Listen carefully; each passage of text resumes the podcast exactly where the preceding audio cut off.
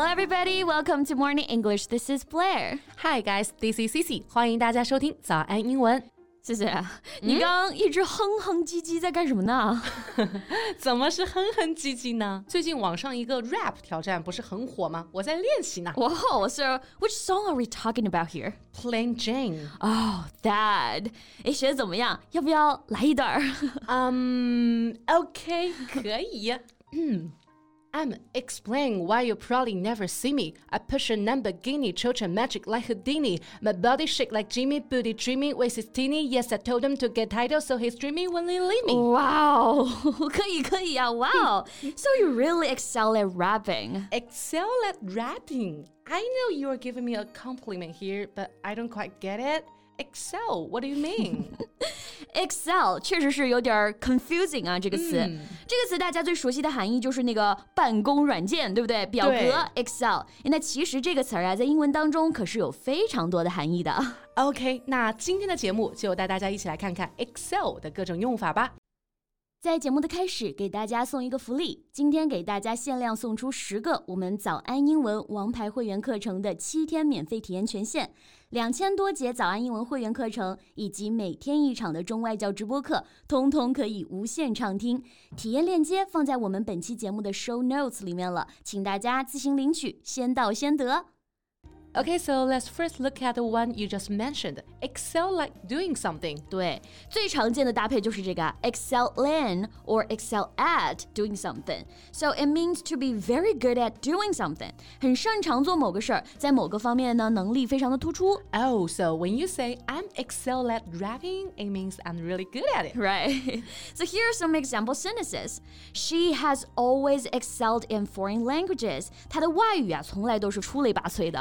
Yeah, As a child, he excelled at music and art. 他小时候呢很擅长音乐和美术。是的，所以想表达一个人在某些领域很突出、很擅长，我们就可以用 excel in 或者是 excel at doing something 就可以了。Exactly。那咱们再来说说这个突出啊，很擅长。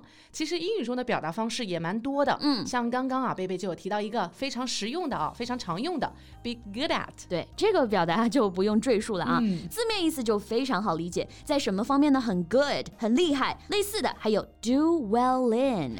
Yeah, he's good at dealing with pressure. 他善于应对压力。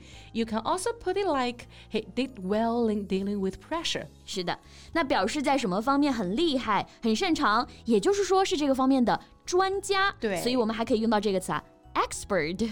没错，expert 这个词呢，作为名词的时候啊，意思是专家、能手。它后面呢可以接介词 on、 at 或者是 in。比如说，He is an expert at or in or on computer science 都可以表示啊，他是计算机方面的专家。嗯，然后呢，expert 还可以作为形容词啊，表示熟练的、内行的。Yeah，后面就经常接介词 at 或者是 in。比如说啊，我们 Cici 老师唱歌很厉害，非常擅长。She is expert at or in singing。Okay, I'm flattered. 那除了这几个我们日常最熟悉的表达之外啊，擅长还有一个很好的表达哎、shine at shine s h i n e。哎，这个表达确实很好啊，shine 表示闪耀、s h i n e at 在某个方面闪耀、闪烁、发光发热，是不是也就是我们说的很擅长这个含义啊？ Yeah, for example, your talents will shine at work.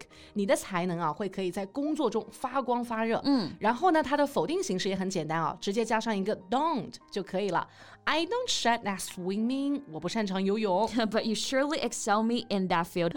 So here comes another use of the word excel. 其 实 excel 除了表示优秀、擅长作为动词啊，还有一个含义，表示超越、胜过。嗯，所以啊，you excel me，也就是说啊，你胜过了我，你超过了我。Yeah, for example, he always hopes that his son will excel him someday. 他总是希望啊，他的儿子有天能够超过他。嗯，那除了 excel 表示超过啊，还有这些表达也可以借鉴啊。Number one, surpass. S U R P A S S. If one person or thing surpasses another, the first is better than or has more of a particular quality than the second. 表示啊优于、超过。对，然后这个单词的发音大家要注意，重音呢是在第二个音节 surpass，嗯不要读成 surpass，no surpass。So for example. He hopes one day to surpass the world record.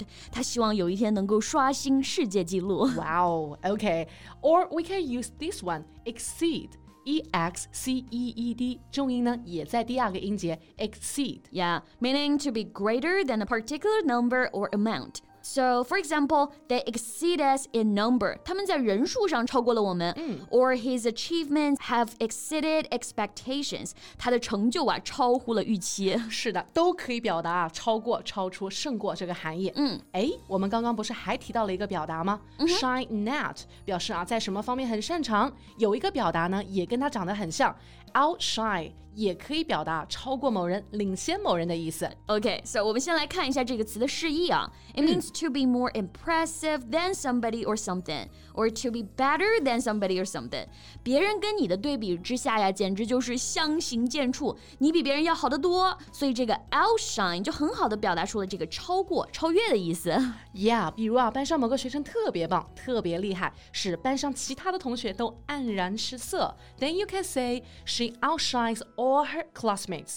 在所有的同学当中啊，她是佼佼者。 Yes, outshine. OK，那今天呢就跟大家分享了 Excel 以及它延伸的一些相关表达啊。嗯，So let's take a quick review.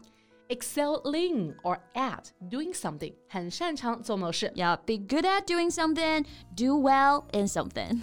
，and expert at or in doing something，shine at something。 Yes，那除了表示优秀擅长，excel 这动词还有一个含义啊，就表示超越、超过。 Or you can use surpass, exceed, and outshine. Okay, yeah.